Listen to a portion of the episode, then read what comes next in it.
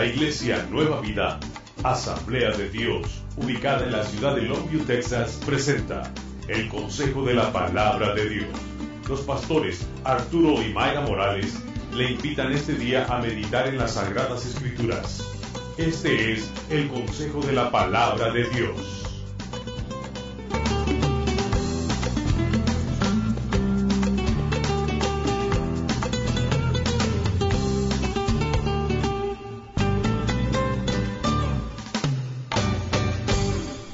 Vamos a abrir la palabra del Señor en el, Evangelio de Lucas en el capítulo 15.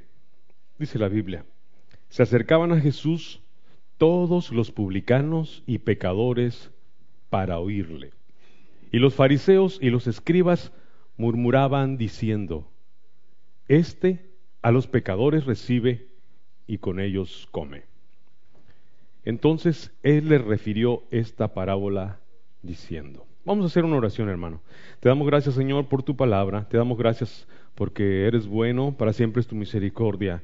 Y en tu palabra encontramos, Señor, tantas cosas que alimentan, que nutren nuestra alma, en nuestro corazón y que tanto necesitamos en este día, Señor. Gracias te damos, Espíritu Santo. Habla, Señor. Habla a nuestro corazón, habla a nuestra mente, a nuestro entendimiento. Y haznos, Señor, hacedores de la palabra. En el nombre de Jesús. Amén.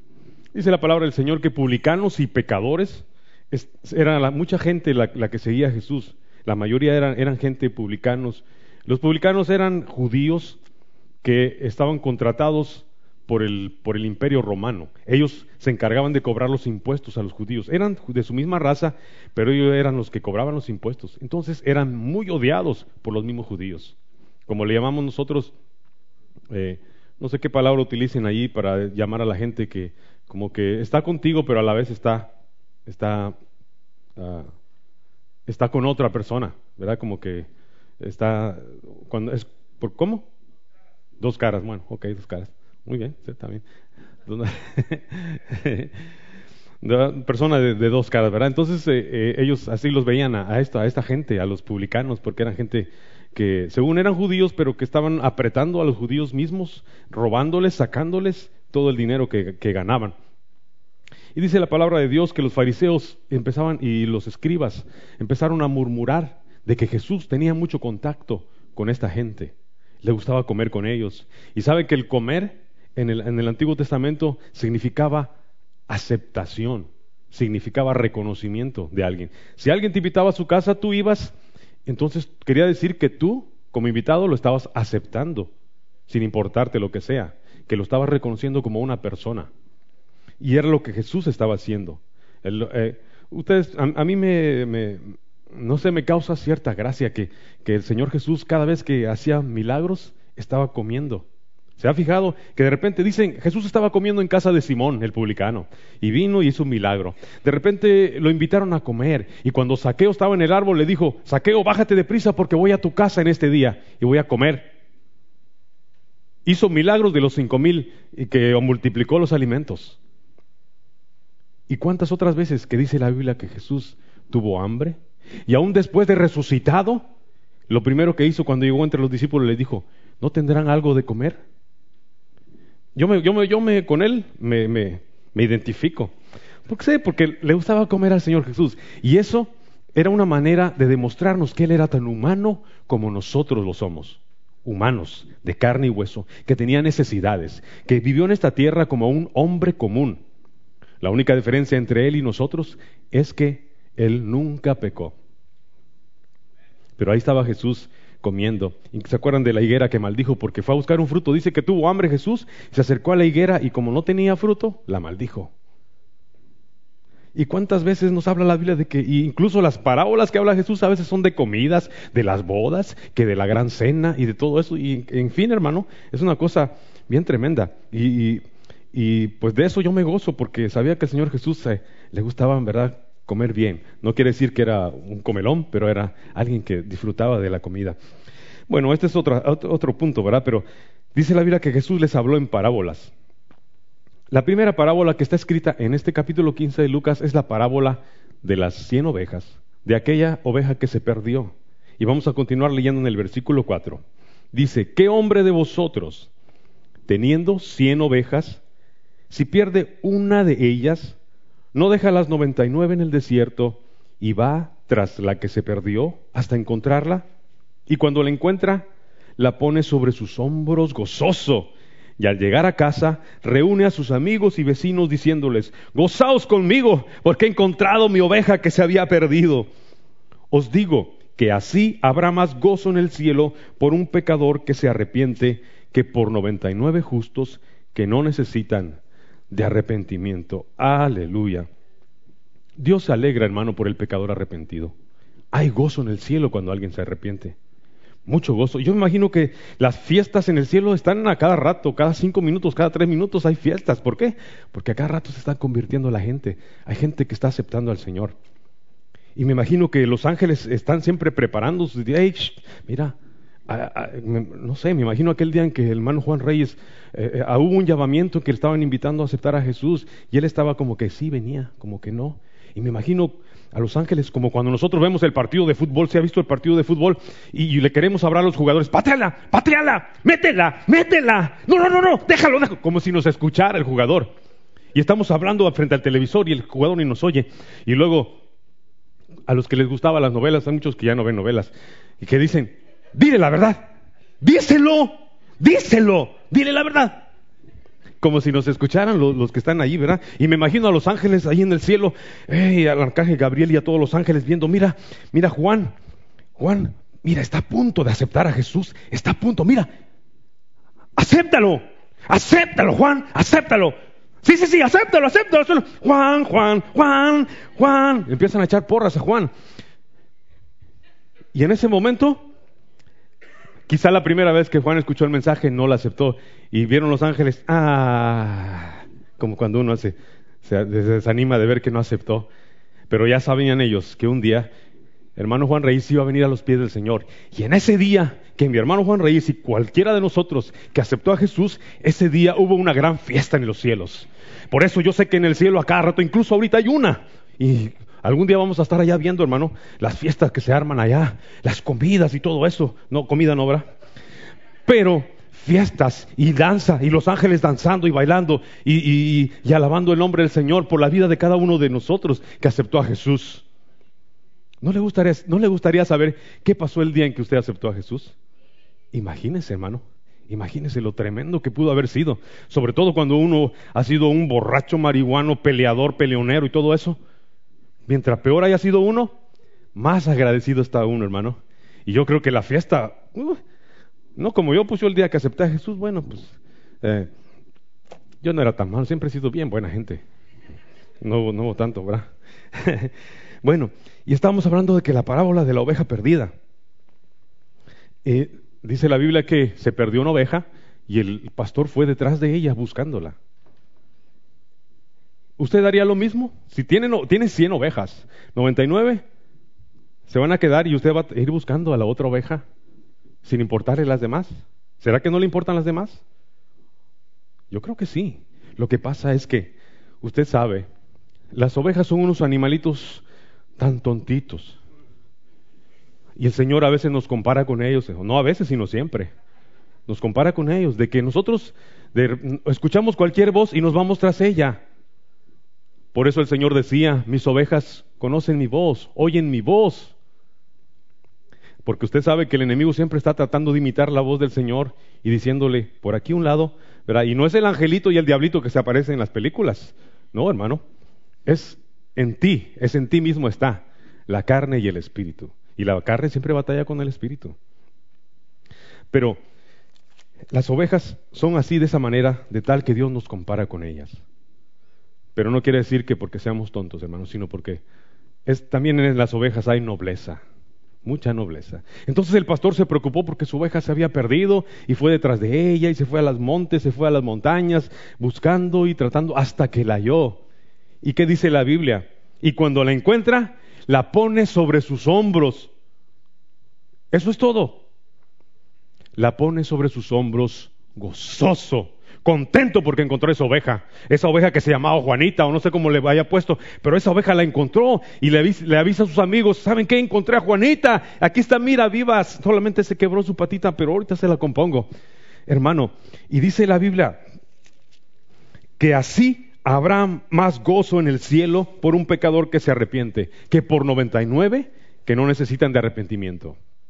Claro, hermano, que no quiere decir que nosotros no importemos para el Señor, sino que nosotros, como que hay muchos de nosotros que ya estamos un poco maduros, otros que aguantamos un poquito más, porque la Biblia dice soportad a los débiles, porque hay unos que son más débiles que otros, porque unos acaban de empezar, porque unos están más tiernitos que otros, hermano, que apenas están conociendo la palabra del Señor. Y a esos nosotros somos los que debemos darle buenos ejemplos, enseñarles, enseñarle cómo debe portarse un verdadero hijo de Dios. Aquellos que están empezando, hermano. Y no enseñarles las malas cosas, ni, los, ni aprender a llevar de aquí para allá los chismes, ni, ni, ni, decirle, haz esto, no, da tu diezmo, no lo des, no lo des. Cosas como esas, hermano, que a veces no, no, tienen caso decirlo. Luego, en el capítulo, en el versículo 8, ¿o qué mujer que tiene diez dracmas, si pierde un una dracma, no enciende la lámpara y barre la casa y busca con diligencia hasta encontrarla. Y cuando la encuentra, reúne a sus amigas y vecinas diciendo, Gozaos conmigo porque he encontrado la dracma que había perdido. Así os digo que hay gozo delante de los ángeles de Dios por un pecador que se arrepiente. Aleluya. ¿Sabe que una dracma era el salario de un día? No sé cuánto gana usted. A lo mejor gana, no sé, 25 al día o no sé cuánto, ¿verdad? Gane por ahí. Diciendo, ¿verdad? Por fe, ¿verdad? Por fe. Va a ganar 25 dólares al día. Digo, a la, hora, la hora. al día no. Con razón se me quedaron viendo, no, no, al día, a la hora. Ok. Bueno, haga de cuenta que gana, vamos a decir, un, salario ahí de 10 dólares y por 8 horas, y si usted es de los que les gusta trabajar de, de 15 a 16 horas, bueno, ahí se ganó 160 dólares al día que le van a costar mucho trabajo. Imagínense que, que le dieron el cheque y se lo hicieron y, y, es el, haga de cuenta que no le van a dar otro y se le pierde. Y sobre todo si se le pierde un viernes en la noche o en la tarde, que solo el sábado abren el banco para cambiar cheques y ya, y luego necesita pagar esto y pagar el otro, y se le pierde. Lo, lo dejaría, dije, ay, el lunes veo cómo le hago. No, hermano, empezamos y buscamos. Y dice la Biblia que esta mujer, el salario un día se le había perdido un dracma, una dracma, y empezó a buscarla. Y parece ser que en esa época en, las casas, las casas de Medio Oriente no tenían ventanas, estaban eh, oscuras, como la casa que hizo mi papá allá en México. Mi papá construía unas casas que las hacía de, palitos, todo palito alrededor, y luego con tierra y zacate lo revolvía y, y lo aventábamos así entre los palitos y lo rellenábamos todo todo, todo. El caso es que cuando entramos a la casa estaba bien oscura la casa y no tenía ni ventanas, no, no, no teníamos ventanas, entonces era bien duro buscar algo dentro de la casa. Y la mujer esta vivía en una casa como ese, como ese tipo y le costó trabajo encontrarla. Por eso cuando la encontró, dice la Biblia que llamó a todas sus amigas, ¿verdad? ¿Sabe cómo son las mujeres?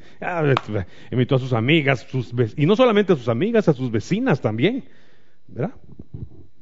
Gozaos conmigo porque he encontrado la drama. Ese tipo de gozo, dice la Biblia, que también hay en el cielo. Así os digo que hay gozo delante de los ángeles de Dios por un pecador que se arrepiente. Hay gozo, hay gozo. Por último, hermano, hay una parábola muy conocida por todos ustedes. Se llama la del hijo pródigo. ¿verdad? Así le pusieron aquí. Eh, algunos, pródigo quiere decir alguien que derrocha, alguien que, que, que, que no le importa, ¿verdad? Derrochar lo que tiene. Y dice la Biblia que en el, versículo 11, un hombre tenía dos hijos. Y era raro, hermano, era raro que un hombre tuviera dos hijos en esa época, donde el tener hijos era algo que, que, se daban de a 12 a 15 hijos. ¿verdad? En ciertas partes de, México, allá en nuestro México, todavía se sigue dando, ¿verdad? De 13, 14 hijos. Incluso aquí en Estados Unidos se da. ¿sí? Eh, mi esposa y yo planeamos dos hijos, ¿verdad? Nuestros planes estaban dos, pero en los planes de Dios habían tres, ¿verdad? Entonces nosotros planeamos y el Señor dispuso, ¿verdad? Y, y este, pues no, no, quiero decir nombres, pero aquí que tienen varios hijos, ¿verdad? Que no, que son de entre cuatro y cinco hijos, seis hijos van por allá arriba. Nada, hermano, los hijos son una bendición, es algo, algo precioso que Dios nos da, hermano. A veces decimos, no, es, ¿qué voy a hacer ahora?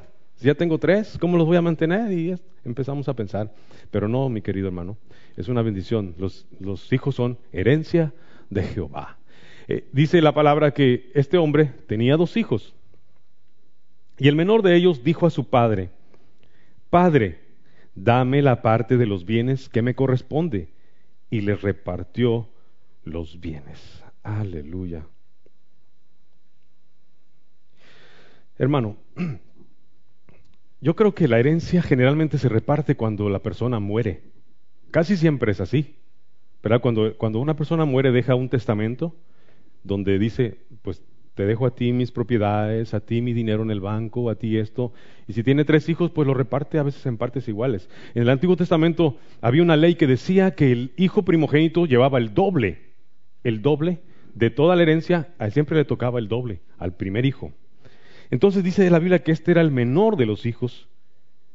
Yo no sé qué haya sentido el papá, que, venga el hijo menor y le diga, ¿sabes qué? Dame mi parte, la que me toca, la que me corresponde. Dámela. Yo no sé, ¿verdad? Mi, mi papá nunca tuvo tierras, ni tuvo ganado, ni tuvo nada de eso. Lo único que tenía era un cochino y dos gallinas, y éramos cinco, así que ¿cómo la repartíamos? ¿Verdad? Pero pero lo que me gustaba de vivir allá en la casa con mi papá era que, a pesar de que éramos cinco hijos, cinco hijos, eh, pues siempre había comida, hermano. Siempre Dios nos sostuvo. Siempre Dios nos sostuvo. Yo me acuerdo que en la mesa nos sentábamos, yo era el mayor, soy el, sigo siendo el mayor, mi hermana Ruth, mi hermana Reina y mi hermana Candy. Los cuatro nos sentábamos en la mesa y venía mi madre y preparaba unas tortillas y les ponía un poco de manteca de cerdo y un poquito de sal y luego las hacía así, hacía un taquito, entonces nos lo daba y eso era la comida, hermano. Y yo venía primero siempre, a mí me gustaba llegar primero. Entonces cuando llegaba primero me daba el taquito mi mamá, que lo comía rápido porque enseguida venía Ruth y luego venía Reina y luego venía Candy. Entonces yo pasaba, siempre pasaba dos veces antes de que pasaran ellas porque yo comía, por eso comía rápido, comía rápido. Y, yo, ese trauma se me quedó cuando mi abuela, este, bueno, no es mi abuela, sino es la esposa de mi abuelo, o sea, la madrastra de mi mamá. Eh, me fui a vivir con ella cuando yo tenía como 10 años y, y ella no me dejaba comer nada más que lo que se desayunaba, lo que se almorzaba y lo que se cenaba. Me tenía prohibido abrir el refrigerador, me tenía prohibido comer una golosina, me tenía prohibido tomar nada del refrigerador. Porque no era mi, mi abuela en realidad, ¿verdad? Quizá no me quería o algo. yo era un niño de 9 y 10 años y todavía me acuerdo que andaba yo sin zapatos y decía, ¿cómo no hay un clavo allí para que te claves? Me decía, ¿cómo me quería? Fíjese. Y se lo estoy platicando porque, ¿verdad? Hablando de que este, el, hombre este tenía dos hijos, nada más dos hijos, mi papá tuvo cinco. Cuando, cuando yo fui creciendo tenía tres hermanas, ya luego nacieron más. Y cuando, cuando, cuando mi abuela salía siempre a las seis de la tarde, a esa hora yo estaba yo pendiente de que se fuera y que se alejara, iba a comprar la tienda como que estaba como a tres esquinas, todos los días. Y cuando ella salía, yo aprovechaba, cruzaba la calle y compraba una barra de francés, un pan calientito que había una panadería enfrente, me la llevaba a la casa y le untaba mantequilla y ahí a cada rato echando en la puerta me estaba yo comiendo papá, lo más rápido que yo pudiera, porque si no venía mi abuela y me regañaba y me castigaba. Y luego y usted, ahora me entiende por qué cuando me ve comiendo ahí con usted yo como bien rápido, porque estoy viendo si no viene mi abuela. no, hermano. Aleluya. Dice que el menor de ellos dijo a su padre, Padre, dame la parte de los bienes que me corresponde. Y dice la Biblia, y les repartió los bienes. Hasta le tocó al otro que ni pidió nada, de todas maneras, ahí le dieron la herencia, repartieron la herencia y le dieron eh, pues lo que le tocaba, ¿verdad? Eh, yo me imagino que este hombrecito, el menor de ellos, dice la Biblia en el versículo 13, no muchos días después, juntándolo todo, el hijo menor se fue lejos a una provincia apartada y allí desperdició sus bienes perdidamente. Todo lo que él quería era libertad. Quería ser libre, quería hacer con su vida lo que él quisiera. La mayoría de edad aquí se alcanza a los 18, hermano, o a los 21. Bueno, entonces aquí cuando uno cumple 18 años, pues ya es mayorcito de edad. Me imagino que el muchacho tendría por ahí, ¿verdad? Unos 18, Bueno, pues este hombre era lo que quería. Este joven quería que le dieran su lana que le correspondiera. Pues se ve que el hombre tenía dinero, ¿verdad? Y le pidió a su papá, papá, pues dame mi, lo que me corresponde. Yo quiero, quiero ser libre, quiero tener esto, quiero tener carros, quiero vivir solo, quiero que ya no me sigas diciendo nada. Creo que era lo que él quería. Que ya su no se, papá no se metiera para nada en su vida, como muchos de nosotros a veces cuando llegamos a cierta etapa de nuestra vida, ya no queremos que nuestro papá nos den órdenes, ya nos decimos, soy un hombre, soy un varón, ya papá, tranquilo, ya sé lo que tengo que hacer, no me digas nada. Te veo así, Juan, como que sí. ¿Así lo hiciste tú o no? No, ok, bueno. y, y, dice la, la palabra del Señor que cuando todo lo hubo malgastado, vino una gran hambre en aquella provincia y comenzó a faltarle. Pero yo puedo imaginarme, hermano, el día en que este hombre le entregó su dinero a su hijo. Imagínese el día en que él tenía que irse de su casa. Yo no sé si a ustedes ya han estado lejos de sus hijos un año, dos años, o, o, una semana, dos semanas, o más. Mira, y la hermana Leti, ¿verdad? Se acuerda de su hijo. Bendiciones, hermana, que el Señor conceda la petición de su corazón de ver a su hijo pronto. Y, y mire, yo me acuerdo que el día que llevé a mis dos hijos, cuando ellos estaban en la misma escuela, en la Universidad de Houston, este, ese día que regresamos mi esposa y yo, veníamos llorando los dos, pero llorando, ¿yo o tú no? ¿No lloraste? Yo sí, yo sí lloré. Y venía yo manejando, y venía yo manejando, y pensé que estaba lloviendo, no, porque estaba nublado, pero era que estaba yo llorando, hermano, porque, porque es algo natural, hermano. Uno ve a sus niños pequeños crecer poco a poco. ¿Se acuerdan ustedes del primer paso cuando dio su hijo, de la primera palabra, de la primera vez que su hijo o su hija le dice papá o mamá? No, pues todo eso, hermano, se viene en un momento de, que tú vas a dejar a tu hijo y no lo vas a ver. Y, dices, tú te preocupas qué va a hacer, o cómo a la hora de la cena, o, o qué va a hacer a esta hora, o qué estará haciendo. Eh, es algo bien difícil, ¿verdad? Y me imagino a este padre cuando su hijo le dijo, ¿sabes qué, papá? Ya me voy, dame mi dinero y me voy de acá. No dice qué actitud tomó el padre, no dice si se puso triste, si se enojó, pero me imagino, puedo imaginarme que se puso triste y, y dijo, bueno, te lo voy a dar, como Dios hace a veces con nosotros, hermano. Dios a veces permite que nosotros pasemos por dificultades, no porque Él quiera, sino porque tenemos un libre albedrío tenemos una voluntad que el Señor respeta. Por eso a veces cuando nosotros le pedimos algo al Señor, a veces nos dice sí, a veces nos dice no, porque Él sabe, Él ve más allá de lo que puede resultar de esa, petición. Entonces él, dice la Biblia que el hombre le dio su dinero a su hijo y se fue y me imagino que todas las tardes esperaba ver a su hijo regresar por esa puerta donde, salió o por el camino donde, donde se fue. Siempre me imagino que anhelaba volver a ver a su hijo. Porque yo creo que lo amaba, como, como cualquier padre. Por eso mismo Jesús dijo, si vosotros siendo malos sabéis dar buenas cosas a vuestros hijos, cuánto más vuestro Padre que está en los cielos os dará también. Ah, aleluya. Por eso Jesús estaba mostrando esta parábola, hermano, porque a la vez estaba mostrando la, manera en que el Padre nos ama a nosotros, sus hijos. La misma manera en que este Padre amaba a sus hijos, que le permitió irse para que él aprendiera, tal vez, y muchas veces me imagino que, no pudo dormir pensando dónde estará mi hijo, dónde estará mi pequeño, dónde estará mi niño. ¿verdad? Aunque tengan ahí 25 20, o 45 años, pues a, para los papás, pues nosotros son, son, nuestros pequeños, nuestros hijos. Mi mamá me dice mi Toñito, o, con cariño, ahí, y todavía siento ahí como que estoy ahí entre, entre, los brazos. Y me acuerdo cuando hacía pecho, cuando me abraza mi mamá, cuando, cuando eran muchas cosas que, que, uno viene, que le viene a uno a la mente. Y dice la palabra en el versículo 14 que cuando todo lo hubo malgastado, vino una gran hambre en aquella provincia y comenzó a faltarle. ¿Dónde están los amigos? ¿Dónde se quedaron los amigos? Todos aquellos que le ayudaron a malgastar el dinero. Usted sabe que cuando que los verdaderos amigos se ven cuando uno, hermano, está enfermo, cuando uno está sin dinero, cuando uno está en la cárcel, cuando uno está pasando por dificultades, ahí se ve la verdadera amistad. Porque es fácil juntarte con alguien que tiene dinero y lo ayudas a gastar. Cuando yo estaba en la preparatoria, como le llamamos allá en México, al, del 10 al 12, 10, 11 y 12 grados, la preparatoria, teníamos un amigo que su papá era camaronero y tenía mucho dinero. Entonces, yo y tres amigos más nos juntábamos con él porque él tenía carro. Y así que podíamos, como ahí casi nadie tiene carro, bueno, pues él tenía, y nos juntábamos con él y nos íbamos de acá para allá en el carro a la escuela y a comer y a hacer esto y el otro. ¿Eh? Pero el día que no tuvo carro, ahí se vio quiénes eran sus amigos, ahí. Y sí, nosotros sí éramos amigos porque todavía seguimos con él, ¿verdad?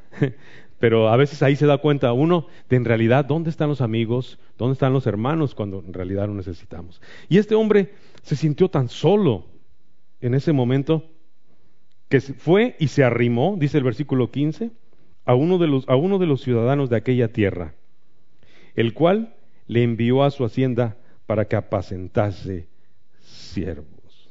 ¿Siervos? Digo, cerdos. Aleluya. Hermano, qué triste es alejarse del Señor. Yo le puedo platicar de, de, de, Yo nací en un hogar donde se amaba Dios. Crecí en un hogar donde se amaba Dios. A los seis años yo ya me sabía el Salmo 23 completito y sabía yo las historias de David, de Jonás, de Goliat y todo eso. Iba yo a la iglesia, crecí, fui joven, adolescente.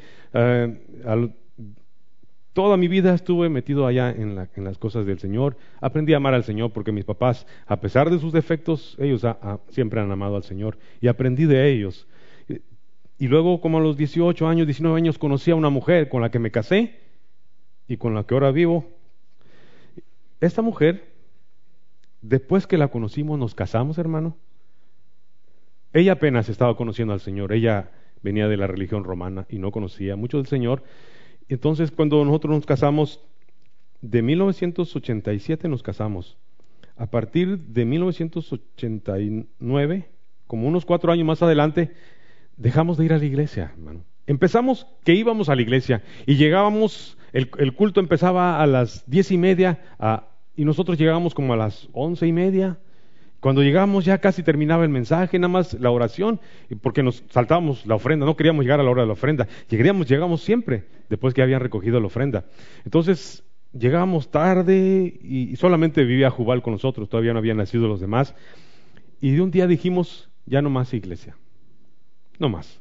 Nos quedamos en la casa los domingos viendo películas, comiendo palomitas, si había palomitas, si no, pues nomás viendo la película y, y haciendo cosas en la casa y saben cómo se sentía uno bien vacío, bien, bien triste, bien algo hueco dentro del corazón mío, porque yo había conocido a Dios y lo había servido de joven. De joven yo siempre andaba en, en las cosas de, de, los jóvenes y en las actividades de la iglesia, sirviendo allí en la casa de Dios y mis papás me dejaban llegar a la casa a la hora que yo quisiera, a la una, dos de la mañana llegaba yo a la casa. ¿Por qué? Porque sabían que estaba yo con, los hermanos de la iglesia, con los jóvenes de la iglesia. Nunca me, nunca me me quitaron libertad ni nada.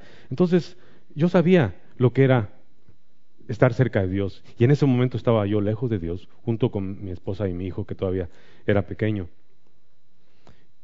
Y así creció Jubal, llegó a la edad como de seis años, siete años. ¿Y sabe qué? Mi hijo no conocía, y Amadeus ya estaba por ahí naciendo, y no conocían de Dios, hermano.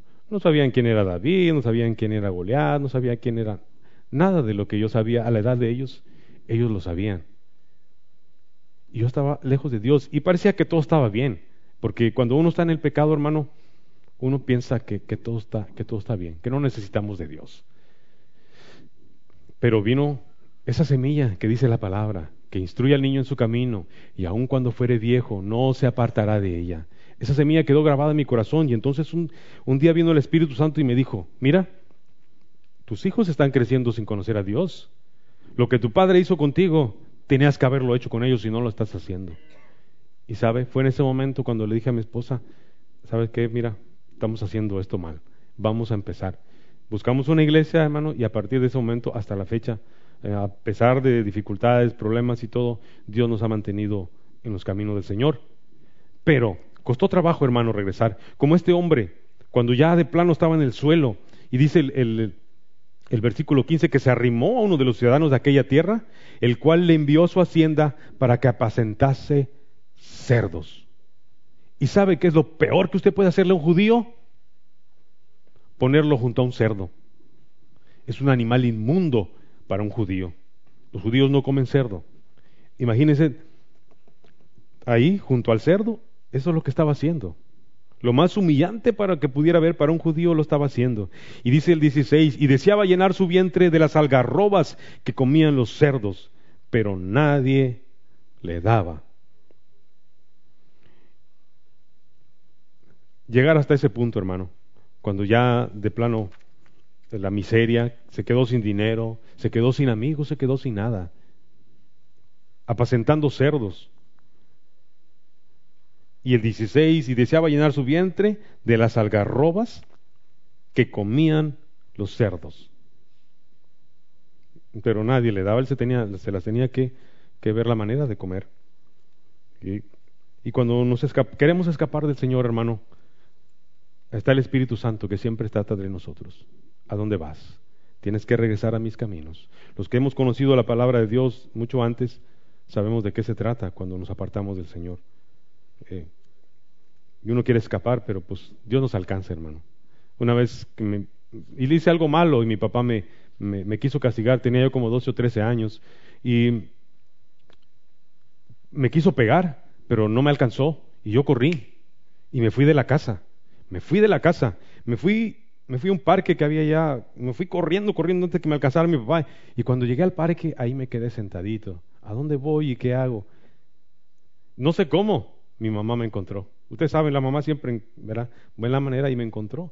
Llegó allá al parque me dice, hijo, regresa a la casa, pídele perdón a tu papá, pídele perdón, dile que no lo vas a volver a hacer.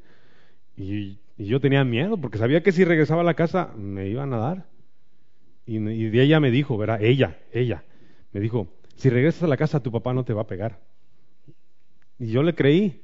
Entonces cuando llegué a la casa, cuando llegué a la casa, le digo a papi, gracias a mi papá, papi, mis manos atrás, papi, mm, mm, perdóneme, digo, no lo vuelvo a hacer. Y mi papá estaba ahí parado a un ladito, no me dijo nada, no me dijo nada. Yo le estaba pidiendo perdón, papi, perdóname, no lo vuelvo a hacer, de veras, no lo vuelvo a hacer. Ahí me agarró y me dio, hermano. No me dijo te perdono, sí te perdono. Ahí me pegó y, yo ya lo sabía que me iba a pegar, hermano. Pero ¿sabe qué? Dios no es así con nosotros.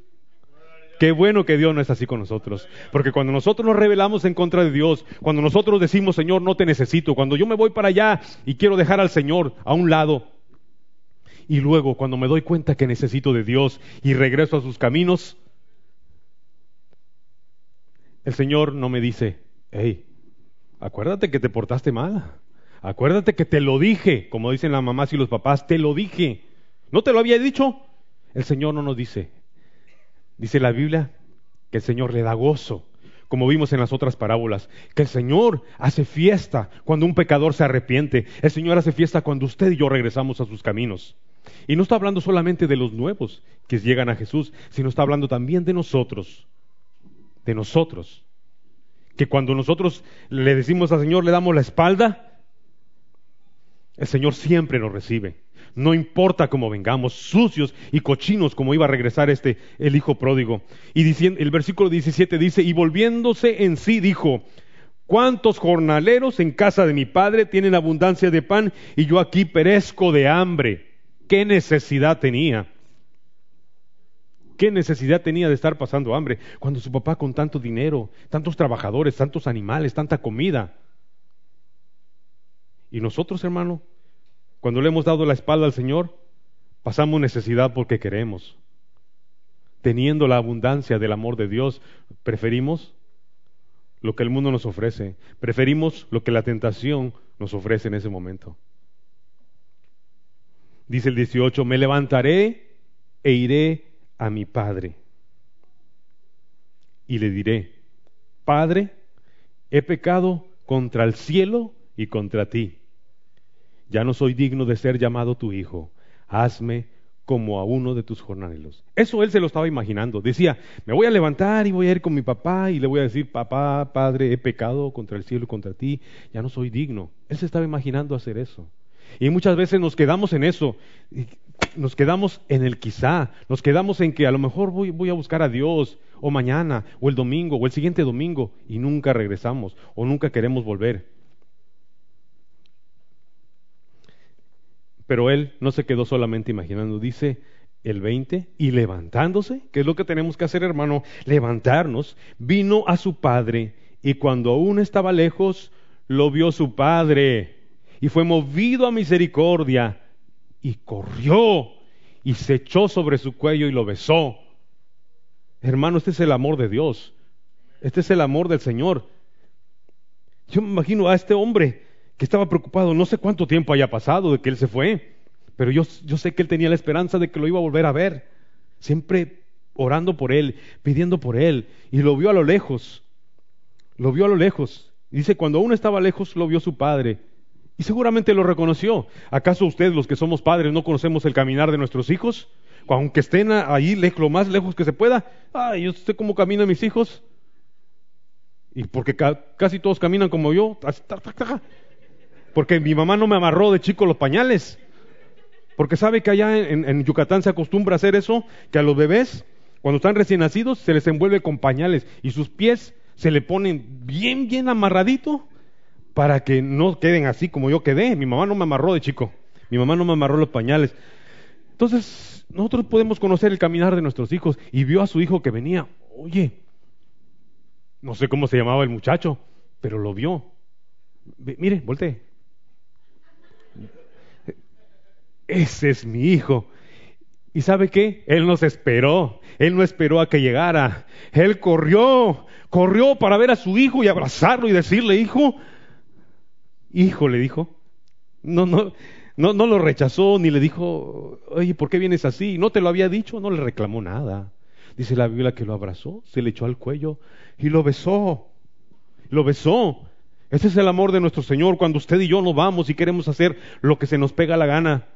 Y cuando regresamos, el Señor nos recibe una y otra vez, una y otra vez. Y Él no espera que vengamos, que lleguemos hasta Él. Él corre. Cuando usted está a medio altar, el Señor ya corre hacia usted y viene y lo abraza. Y le dice, hijo mío, yo te amo y te perdono cualquier cosa que hayas hecho. No me interesa lo que hiciste. Este hombre venía con las ropas sucias, las ropas oliendo a cerdo. ¿Usted ha olido el cerdo cuando está ahí en el lodazal? ¿No? ¿No? ¿Sí o no? Hermano, le voy a invitar un día. le voy a invitar un día, no a mi casa, porque en mi casa no huele así. Pero imagínese el olor que traía este muchacho, el olor apestoso, a cerdo. ¿Usted, sabe que, el cerdo es cerdo? ¿El cerdo es puerco? ¿Y saben por qué los cochinitos siempre andan con la cabeza baja? porque les da vergüenza que su mamá sea una cochina. Entonces este hombre llegó con, ese olor y aún así su papá lo abrazó y le dijo, fíjese bien otra vez. Y cuando estaba lejos, aún estaba lejos, lo vio su padre y fue movido a misericordia y corrió y se echó sobre su cuello y le besó. Ay, hermano, ¿Sabes cómo se siente ese abrazo del Señor cuando uno regresa después de haber caminado por caminos donde no debíamos haber ido? Cuando uno llega y dice, Padre, perdóname, he pecado contra el cielo y contra ti, ya no soy digno de ser llamado tu hijo. Y el, el papá no le dijo nada, ni le dijo sí, ni le dijo no. Lo que, dijo, lo que hizo, fíjese. Pero el padre enseguida se dirigió a sus siervos, dijo a sus siervos, sacad el mejor vestido Ay. Sacad el mejor vestido. Hermano, ¿sabe que el vestido es algo muy importante? como uno se vista, lo tratan a uno. No debe ser así. Porque yo recuerdo una vez cuando trabajaba en la Ford, llegó un hombre, un campesino. Ahí se vendían carros, últimos modelos de los buenos, Ford. Llegó el hombre con, con sus unas sandalias, y no lo hago para que vean mi zapato blanco que lo acabo de comprar, ¿verdad? Llegó con sus sandalias Llegó con sus sandalias y una bolsita, un morralito y un sombrero, su ropa gastada, su pantalón gastado. Llegó a, ver las camionetas y las empezó a ver nada más, como diciendo, algún día voy a tener una de estas. Y se caminaba por allá, se estuvo caminando un buen rato. ¿Y usted cree que alguno de los vendedores de carros se le acercó? Nadie se le acercó. Nadie se le acercó a decirle, ¿qué necesitan? ¿Qué le puedo servir? ¿O quiere entrar al baño? ¿O lo que sea? Ah, Pero ahí había un vendedor que este vendedor no se le escapaba a nadie. Y te vendía lo que sea. Te vendía lo que sea. Llegó con el hombre este y le dice, hola, buenas tardes, ¿cómo está? ¿Y ¿Qué viendo las camionetas? Sí, pues aquí nomás soñando, dice el, dice el campesino. Era un campesino. Ok, dice, ¿y cuál le, cuál, cuál le gustaría, verdad? Si usted tuviera el dinero para comprarle, ¿cuál le gustaría? No, pues esta. Hermano, lo que este hombre no se esperaba es que en ese morralito que llevaba había un montón de billetes, así, pa, pa, pa, pa, pa, pa, pa, que el hombre llevaba para comprarse un vehículo. Y se lo compró a ese, a este vendedor, y los demás, cuando vieron que, iba a comprar la camioneta, quisieron a ver qué iba a pasar. Pero no, hombre, se perdieron la, la bendición. Y el otro, pero porque juzgó por la manera de vestir. El hombre con... Y a veces, hermano, usted puede ver a una persona bien vestida, pero pues tampoco tiene uno. No más, ¿verdad? No más es, es lo que alcanza a comprar uno y las ofertas de JC Penney's y las de Macy's y, y las de aquí Family Dollar y todo eso. O en Goodwill puede encontrar buena ropa. Eh, no estoy promocionando, ¿verdad? Pero pero hermano, eh, usted no se pierda la bendición, hay ropa nueva ya, hermano, a, buen precio, a buen precio. Yes, yes, sir. Oiga, entonces dice el padre que le, puso el mejor vestido, el mejor vestido que encontró allá. Y este, y para lo que digan que los hombres no pueden usar vestido, ahí lo dice. ¿Sí? Le trajo el mejor vestido. ¿A poco no? ¿No eso dice? ¿No dice eso o sí? ¿Por qué no me contesta, hermano? ¿Eh? Aleluya. Le puso el mejor vestido. Y dijo a sus siervos, sacad el mejor vestido y vestidle y poned un anillo en su mano. También el anillo, hermano, es una señal de autoridad. Este padre le estaba dando otra vez autoridad a su hijo. Una señal de compromiso. Cuando nos casamos, nos ponemos el anillo y nos... Hermano, ¿tiene su anillo? No, sí, sí lo tiene. Todos los casados levanten su anillo. Hermano, el anillo es una señal de, compromiso, de autoridad. Entonces este hombre le dio a su hijo y poner un anillo en su mano. Y además venía descalzo, fíjese, y calzado en sus pies. Aleluya.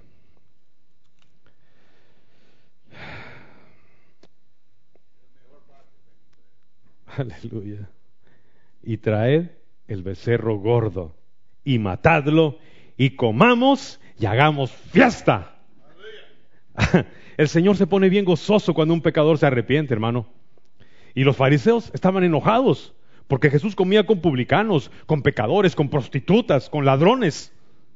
Y ellos estaban enojados porque Jesús se juntaba con ellos. Pero en cambio el Padre tiene gozo cuando los pecadores se arrepienten. Es todo lo contrario. Trae del becerro gordo y matadlo y comamos y hagamos fiesta. ¿Por qué? Dice el 24, porque este mi hijo muerto era y ha revivido. Se había perdido y es hallado. Y comenzaron a regocijarse. Todo este capítulo 15 nos habla de un gozo, pero ese gozo que el Señor siente por aquella alma que regresa a sus caminos. Porque este mi hijo muerto era y ha revivido. Aleluya. Y su hijo mayor estaba en el campo y cuando vino y llegó cerca de la casa, oyó la música y las danzas. Dice que cuando vino este hombre, bueno, pues aquí, aquí nunca hacen fiesta en la casa, ¿qué será esto? Está raro. Y cuando llegó, preguntó y le llamó a uno de los criados y le dijo, el 26, y llamando a uno de los criados, le preguntó qué era aquello, qué alboroto es este. Entonces le contestó el siervo, tu hermano ha venido y tu padre ha hecho matar el becerro gordo por haberle recibido bueno y sano. Entonces se enojó y no quería entrar. Salió por tanto su padre y le rogaba que entrase. Hermano, ¿usted sabe el que se enoja más cuando nosotros nos arrepentimos? El diablo, nuestro adversario, el diablo. Y los fariseos se enojaban. ¿Se acuerda de Jonás? que tanto se enojó porque el Señor perdonó a Nínive. Recuerda, hermano. Él se enojó, ya sabía, Señor, que no los iba a destruir y me mandaste a predicar. Por eso yo no quería ir. Y se enojó tanto, hermano, que se quería morir. Se sentó debajo de una, de una, de una planta y ahí al sol quería morirse de tanto que estaba enojado. Yo no sé cuánto se puede enojar usted. ¿Qué es lo peor que ha hecho, hermano, cuando se enoja? Aquí es bien fácil pegarle un golpe a la pared, y se va el puño del otro lado. Pero vayas a México a las casas que, están, que hemos hecho, sea, ver, denle un puñetazo a la pared, a ver dónde se va a ir su mano. Hermano, cuando uno está enojado, hace tonterías. Dice el, el, el, 29, mas él respondiendo dijo al Padre, he aquí, tantos años te sirvo, no habiéndote desobedecido jamás, y nunca me has dado ni un cabrito para gozarme con mis amigos, nunca me has dado nada. Todo el tiempo he estado aquí contigo. A veces, hermano, ¿sabe qué? Hay cierta envidia aún en la iglesia, hermanos. Aún hay hermanos que cuando ven a alguien que llega nuevo y dicen, no, oye, ¿por qué se viste ese así? ¿Por qué tiene su pelo así? ¿Por qué se pinta así? ¿Sabe? Hay una iglesia donde estuvimos yendo nosotros en Houston. Una vez llegaron, llegaron una pareja. Ella era una, fue una prostituta. El otro era un ladrón y estuvo en la cárcel y tantas cosas. Llegaron a la iglesia, recibieron a Cristo y estaban sirviendo a la iglesia. Y un día decidieron casarse, querían casarse. Y entonces eh, le preguntaron al pastor si él los podía casar. ¿Y sabe qué hicieron algunos? Le dijeron, pastor, si usted casa a esa pareja, nosotros nos vamos de la iglesia. Y dice el pastor, ¿dónde está el amor de Dios? Y estuvo pensando él, ¿qué voy a hacer, Señor? ¿Los caso o pues se me va, se me van todos mis líderes? ¿Qué voy a hacer? ¿Y saben qué? Los casó. Los otros se fueron. Se fueron. Y él hizo bien, por supuesto. Los casó, sin importar lo que los demás decían. ¿Y sabe que ahora esa pareja tiene una iglesia en Austin que tiene como 800, 900 miembros? Son pastores. Pero esa es, es la manera en que Dios obra, hermano. Y a veces nos enojamos, a veces cuando vemos que alguien que acaba de llegar a la iglesia está sirviendo. Y nosotros, yo ya tengo 20 años aquí en la iglesia. Ya tengo como, como 35. Apenas la iglesia tiene fundada 15 y ya tiene 35 años de estar en la iglesia. Y dice, no, pero son de aquellos que se van de iglesia en iglesia. La Church of Christ, Methodist Church, um, Baptist Church, New Assembly of God. New Assembly dije, no, it's not good. Assembly of God, Church. Nada más le falta la Church Chicken. Es lo único que le falta por visitar. ¿Verdad? Eso es lo único. ¿Por qué? Porque no están quietos en una iglesia, hermano. Necesitamos tener una autoridad. Si Dios nos trajo a una iglesia, hermano, ahí tenemos que servir. Ahí tenemos que, que, que, que asentarnos. Porque a donde vayamos, nosotros vamos a llevar el mal, porque el problema somos nosotros. Que porque el hermano tiene su bigote y no se lo corta. Bueno, hermano, ese es tu problema. No estoy hablando de ti, hermano Juan. Eh, que porque el hermano se vistió de azul con blanco y que rosadito y que no sé qué. Hermano, esto, esta era la parte que, se los que se enojan. Estos son los que se enojan. Aquí tantos años te sirvo no habiéndote desobedecido jamás, y nunca me has dado ni un cabrito para gozarme con mis amigos. Pero cuando vino este, tu hijo, que ha consumido tus bienes con rameras, has hecho matar para él el becerro gordo. Muy bonito, le dice a su papá. ¿Sabe que cuando, cuando uno, es más, ni quería decir mi hermano, dijo, tu hijo, como a veces le decía yo a mi mamá, sí, claro, tu hijita, tu hijita, porque tengo una hermana que la consintió mucho mi mamá. Que todos nosotros, todo el resto de nuestros hermanos, nos dábamos cuenta de que la, la consentía mucho. Le dio de todo.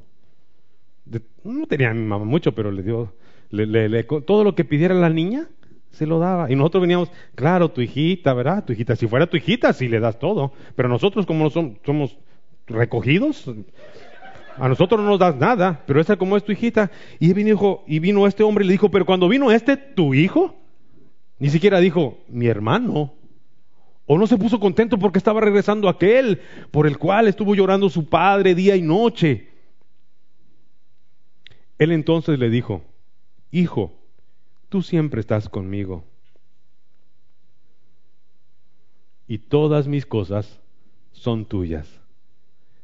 Mas era necesario hacer fiesta y regocijarnos.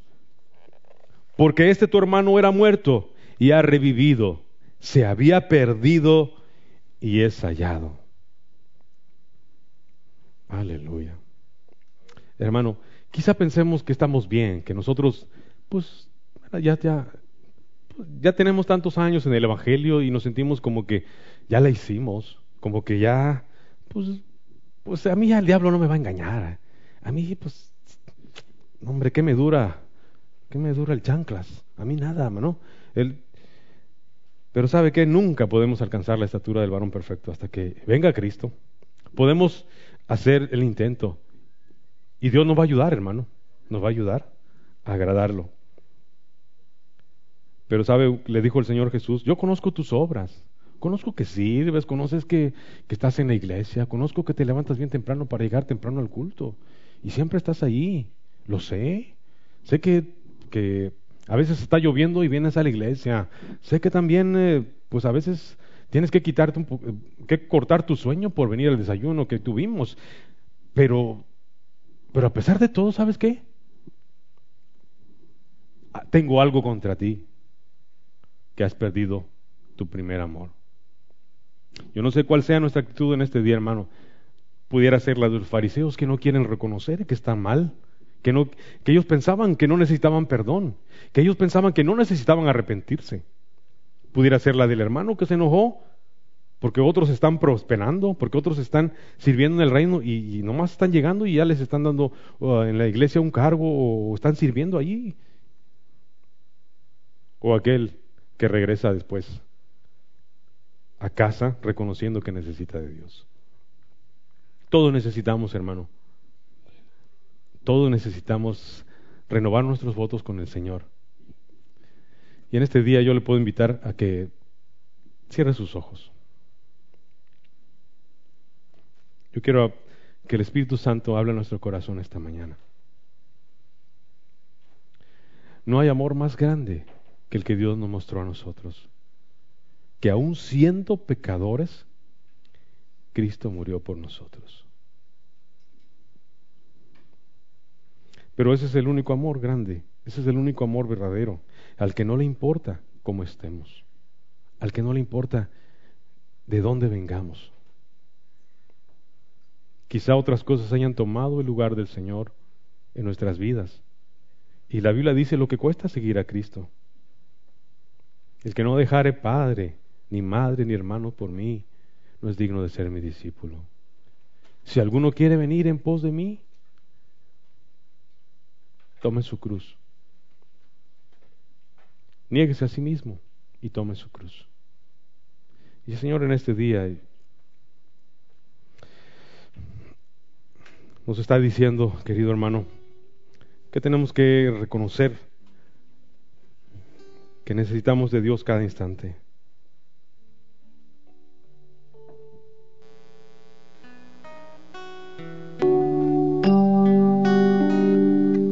Que reconocer que necesitamos arrepentirnos. Hay cosas que no estamos haciendo. No solamente el hacer cosas malas es pecado.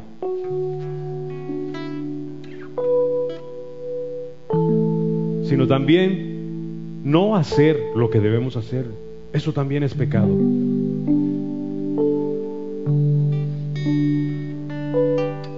Pero tenemos un Dios tan amoroso, un Padre celestial, que está dispuesto a correr hasta donde estás tú, hasta donde estoy yo para hacernos volver a casa, para volver a ese primer amor que hemos perdido.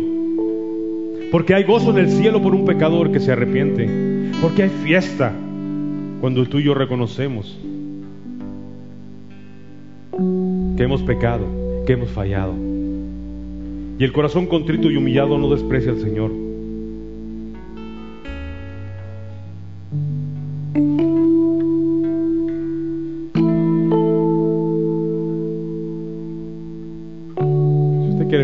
Hermano, podemos orar juntos esta mañana.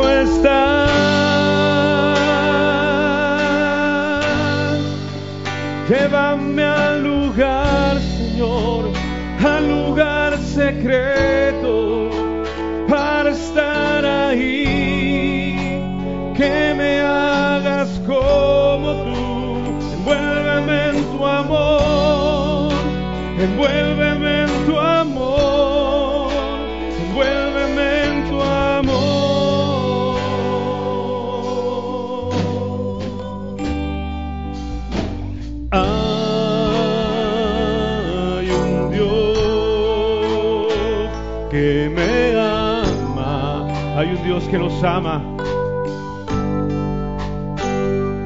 Me arropa en su amor. Gracias Señor. Y en tus brazos me cambia. Solo tú puedes transformarnos, Señor. Y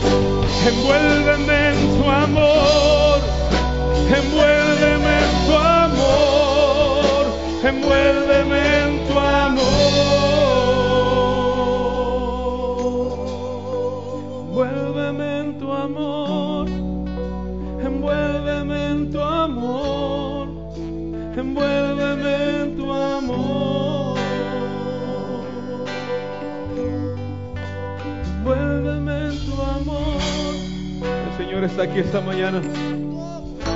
Dejemos tu amor, que nos envuelva su amor. Envuélveme en tu amor, envuélveme en tu amor, envuélveme en tu amor.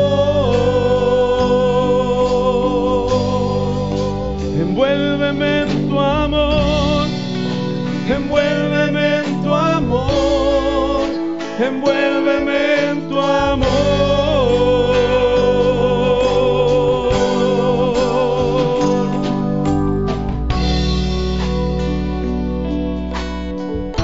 Envuélvenos, Señor, con tu presencia esta mañana. Te pedimos perdón, Padre, porque te hemos fallado, Señor, y queremos regresar al primer amor. A ese amor, a esa pasión, Señor, que no nos importaba.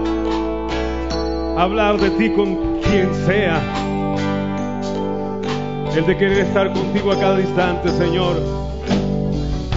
Aleluya, perdona, Señor.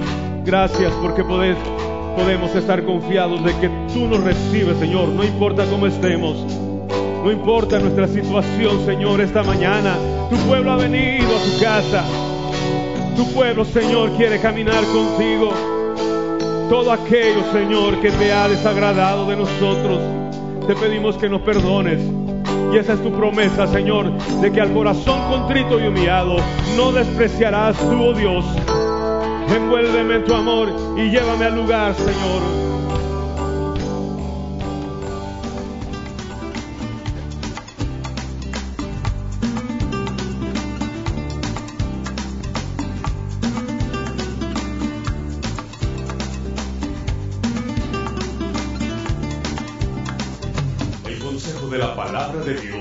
Ha sido presentado por La Iglesia Nueva Vida, Asamblea de Dios.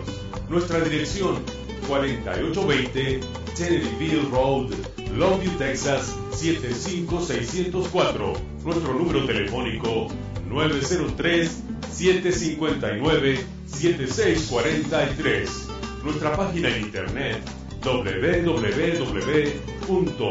www.nuevavida.ag.